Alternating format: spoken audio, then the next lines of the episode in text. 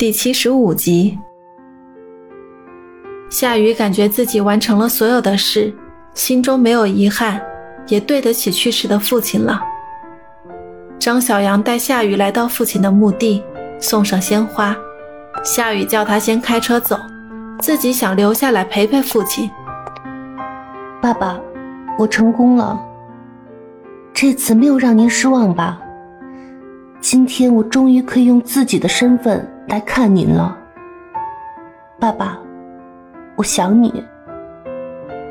静静的在墓地旁边坐到中午，这才起身不舍的离开。返还的途中，总感觉身后有个人一直在跟踪自己，回头又没发现什么，于是警惕着继续前行。当夏雨不再留意身后之时，一个穿着灰色风衣、戴着黑色鸭舌帽和墨镜的神秘男子这才出现，悄无声息地尾随着。雷杰、白鸽和韩诺都为夏雨的这次提议捏了一把汗。夏雨笑得很坦然，没有作答，只是点头确认。两天的时间里，夏雨每天回家做着自己最后的交接计划，该是放手的时候了。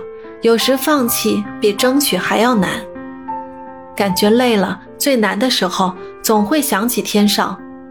他也许帮不上自己什么忙，不过有他的声音，哪怕是像以前一样吵上一架，也会让夏雨斗志满满。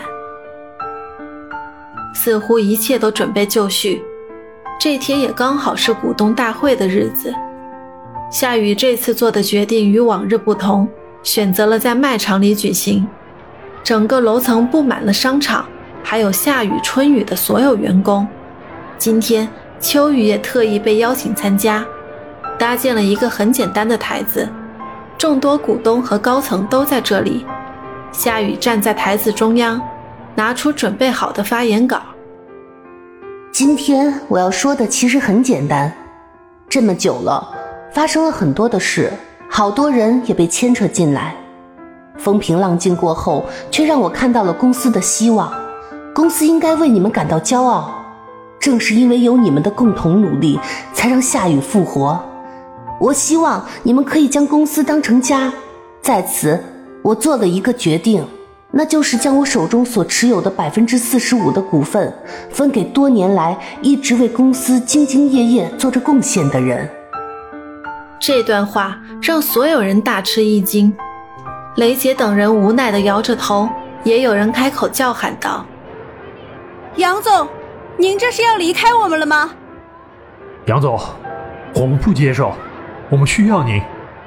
员工们已经控制不住自己的情绪，纷纷想阻止夏雨的讲话。请让我说完，这些都是你们应该所得的。我也希望你们能把责任心发挥到极致，那样我才能去追求我的幸福了。呵呵，会不会有点小自私呢？夏雨笑了，小模样清纯可爱，旁人不舍打扰。秋雨，姐的决定你同意吗？面对夏雨的提问，秋雨没有二话。二姐，你做主就好了。秋雨全听二姐的。夏雨叫人拿来几个证件交给秋雨，嘱咐道：“秋雨，这里是三个繁华地段的店面，我已经过到你的名下，还有杨府的豪宅，都是你的了。”不要，姐，我们好不容易才能团聚，你怎么可以这样对我？秋雨有些伤感。夏雨解释道。我不会离开你的，我只是想让你无忧无虑的生活，好好的完成学业。我现在只有你一个亲人了，相信我。最后，对夏雨的这次重大表决没有异议，陆律师去为夏雨办理股份分配的所有事项，媒体都竖起大拇指表示敬佩。会议结束，夏雨突然感到一身轻松，接下来。是不是应该去找小老板叙叙旧了呢？他告别了众人，独自一人走向酒吧。酒吧的门没有上锁，牌匾已经没有了，酒吧内部也是杂乱不堪的。夏雨看着周围的环境，情不自禁的自言自语：“我要在这里做一个游戏台，还有这里的灯光也要改改。”他是想装修酒吧。夏雨根本不知道当初天少为何将酒吧关业。正因为这里面满满都是对夏雨的回忆和想念。天少是一个有魄力但缺少城府的男人，一时不能放下，他只好选择了逃避。夏雨正在专心的研究酒吧的改造计划，门外发出响声：“天少，是你吗？我就知道你会来的。”夏雨心中满怀欣喜，冲向门口。只见三个男人出现在自己的眼前，透过灯光见来者不善，其中一人的模样被夏雨认了出来，是刘正。夏雨感觉不妙，故作镇定地问了一句：“酒吧还在装修，想喝酒，等营业了再来。”哟，小姑娘，非得要喝酒才可以来吗？我们可是跟踪你好几天了，今天这机会。多难得呀！听到恐吓，夏雨隐藏不住心中的恐惧，连退几步。你们要干什么？工人师傅一会儿就到，你们不要乱来。吓唬谁呢？这里都停业多少天了，就没见过一个工人在这里干活。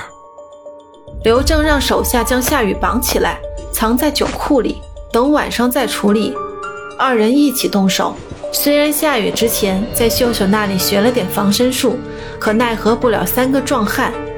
挣扎之下，被其中一人用刀逼住了脖子，不能再叫出声，只好乖乖的唯命是从。天色已经渐黑，秋雨以为夏雨和朋友在外面吃饭，直到家里的一个电话响起，秀秀说找夏雨有事，另外安琪也说再没见过他。这下大家都慌了，电话还是打不通。叶文、魏小萌还有司马可儿也都汇聚到杨府，雷杰等公司成员也都纷纷行动。会不会是萧华搞的鬼？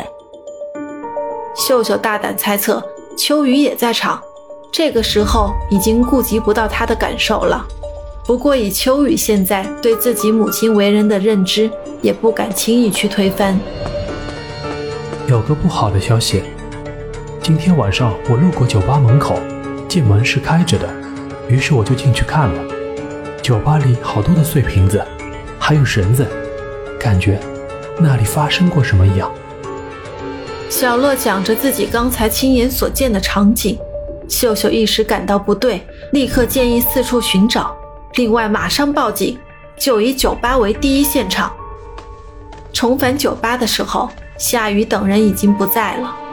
寻找之时，终于在酒库里发现了夏雨的手机，上面最后一个电话号码是幺幺零，可能并没有来得及发送。